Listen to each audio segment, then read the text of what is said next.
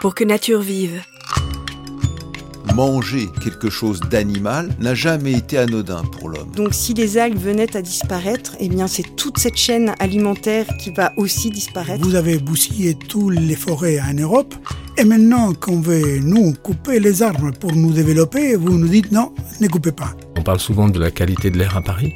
Bah, finalement, une partie de cet air se retrouve au pôle, dans l'océan, sur la banquise, moi, j'appelle ça la mondialisation de la pollution. Si on veut atteindre nos objectifs de conservation de la nature, on n'y arrivera pas en faisant des petits ajustements de notre modèle actuel.